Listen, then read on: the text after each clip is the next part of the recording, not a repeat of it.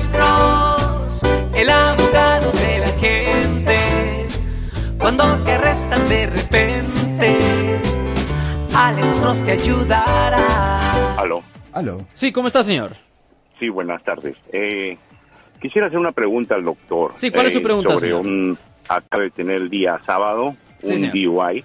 Manejar bajo la influencia. Sí, manejando tomado ¿En cuál ciudad, señor? ¿En cuál ciudad pasó este caso de DUI? en... En San Mateo. En el condado de San Mateo, so esto lo van a mandar al así corte es. de Redwood City. ¿En cuál ciudad pasó? eh, eh, no, no, no. eh, eh, ¿En cuál fecha pasó esto? ¿Cuál fecha? Eh, ha sido este fin de semana, el sábado que pasó. Ok, ¿usted tiene licencia de California, sí o no? Sí. Ok, usted pidió una audiencia administrativa con el DMV, señor. No me, me dijeron que vaya al, al No, no, no, que tenía que pagar para recuperar mi licencia. No, no, no, pero- así no trabaja. No, no, no, así no trabaja. Oh, no, no, no, no, así no trabaja. Ok, esto es bien importante, señor. Ok, si usted ah, le dan a usted un papel rosado, hay un papel rosado que la policía le da cuando, cuando a las personas son arrestadas por manejar bajo la influencia. Ahí abajo va a decir, ah, usted tiene 10 días, 10 días a partir de la fecha del arresto para solicitar una audiencia administrativa para poder enseñar si la suspensión o, de revocación de su licencia no está justificada. Si usted no pide una audiencia dentro de esos 10 días, automáticamente le suspenden la habilidad de poder manejar después de 30 días. So, es necesario pedir una audiencia con el Departamento de Motor Vehículos antes de que esos 10 días expiren, ¿me entiende? Es bien importante pedir eso. Normalmente lo que nuestra oficina hace es que nosotros le mandamos una carta al DMV, un fax al DMV pidiendo una audiencia administrativa. Pero déjeme preguntarle otra cosa, porque ah, me estoy apurando aquí. ¿El policía lo paró usted manejando, sí o no? Sí, ¿Y esto fue en el día o en la noche? en la noche. Ah, esa noche en cuestión, ¿a dónde había tomado usted? ¿En un restaurante, casa, barra? ¿Dónde? Eh, estuve en una casa ¿En una casa? ¿A qué hora Sí. empezó a tomar esa noche, señor? ¿A qué hora?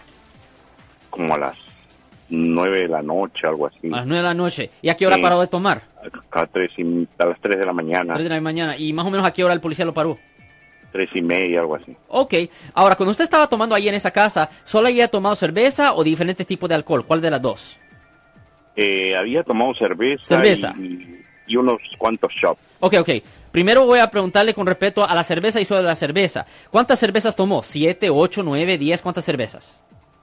Ah, ¿Cuántas cervezas? Como cinco, seis. Ok, vamos a decirle seis. ¿De qué tamaño? ¿La de 12 onzas, 24 onzas? ¿Qué, qué onzas? Ah, las regulares. Las regulares, normales, 12. las Usted, so, me acaba de decir 6 cervezas. Y usted dijo que tomó unos cuantos shots, ¿ok? ¿Cuántos Sí. shots? ¿Siete, Me habré ocho, tomado nueve? unos ¿Cuántos cuatro, shots? cinco también. Ok, vamos a decirle 5 shots. Esto- Estoy haciendo un poco de matemática. ¿Qué tipo de shots? ¿Qué tipo de alcohol era, señor? Tequila. Tequila, ok.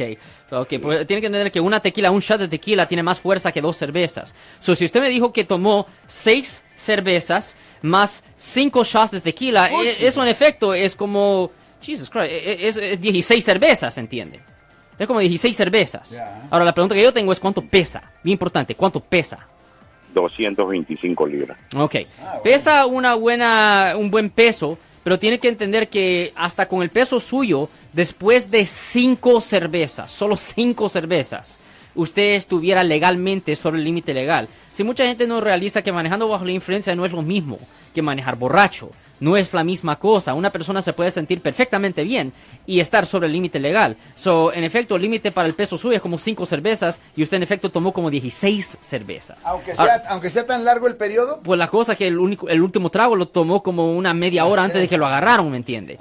So, el, el otro, el otro- la otra pregunta que le tengo es, ¿a cuál es la razón col- por cuál el policía paró el vehículo? ¿Manejando muy rápido, muy despacio, luces quebradas, rosario colgando, qué?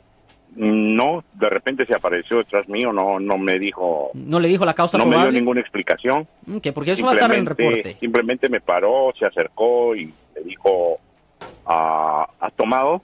Y yo le dije, sí, he tomado unas cuatro cervezas.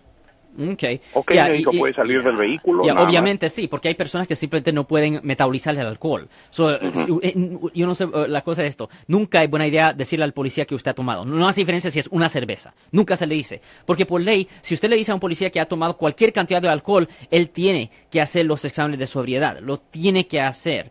Ahora, ¿qué pasó con el vehículo suyo? ¿Lo embargaron? ¿Lo dejaron ahí? ¿Qué pasó con el vehículo? Ah, se fue al towing. ¿Y usted la- ya lo pudo sacar? ¿Ya lo pudo sacar? Sí, lo saqué al día siguiente. Ok, fantástico, porque no- normalmente le cobran como de 70 a 80 dólares por día. ah, y, y a veces lo mantienen por 30 días, o ahí se pudo salvar un buen dinero. Ahora, cuando lo llevaron eventualmente a la cárcel o a la estación, ¿le sacaron sangre o usted sopló en un alcoholímetro en la estación? No soplé al alcoholímetro y me salió 0.06. Un poco bajo. Eso se oye un poco bajo. 0.06. Yeah. Me gusta, honestamente, a mí me gustaría ver el ¿Es resultado. legal? ¿Es legal eso, Eso es menos del límite legal, pero basado en la cantidad de alcohol que él me dijo que había tomado y basado en el peso, eso todavía se oye muy bajo, bien extraño. Ya. Posiblemente había un problema con el alcoholímetro, porque honestamente, lo que él me está notando, la, la cantidad de alcohol debería haber sido más del punto 20, honestamente. So, eh, y eso es bien extraño, es, un reading bien bajo. Pero a la misma vez es bueno para usted, porque en realidad si sale menos del punto 08, va a ser muy difícil para que ah, le puedan dar un DUI. Muchas veces le pueden dar un wet reckless o dry reckless o otra cosa así, pero para que le den un DUI un poco difícil, ¿me entiende?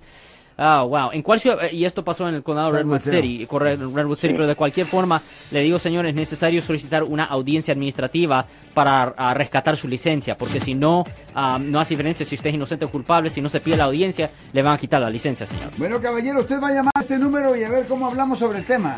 De nuevo, Marcos, yo soy el abogado Alexander Voss. Nosotros somos abogados de defensa criminal. Le ayudamos a las personas que han sido arrestadas y acusadas por haber cometido delitos. Si alguien en su familia o si un amigo suyo ha sido arrestado o acusado por haber cometido un delito, llámenos para hacer una cita al 1-800-530-1800.